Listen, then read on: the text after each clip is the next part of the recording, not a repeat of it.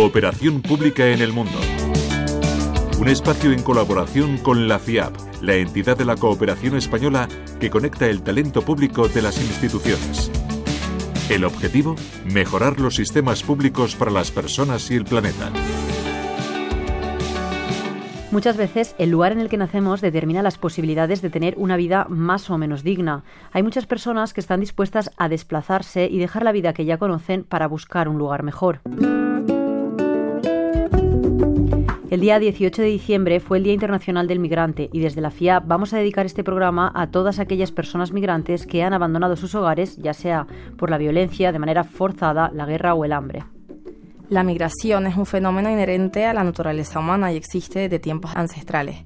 En la mayoría de los pasados de los países ha habido momentos marcados por el fenómeno migratorio.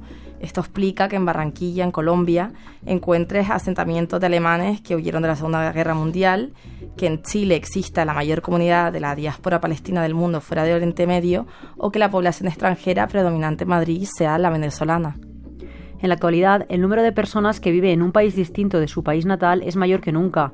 Se calcula incluso que uno de cada 30 personas en el mundo está en situación de movilidad.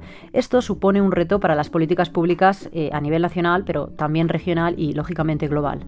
Es un fenómeno que está marcando nuestro siglo en el que ya hemos vivido varias crisis migratorias en las que han perdido la vida miles de personas. Por eso en la FIAP abogamos por una migración ordenada y basada en los derechos de las personas migrantes.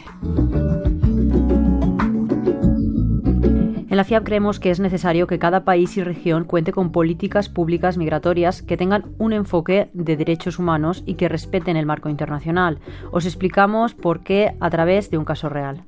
Hemos conocido el testimonio de Abril Curvelo, una joven venezolana que salió de su país, cruzó Colombia, Perú y llegó a Brasil en un viaje cargado de extrema dureza.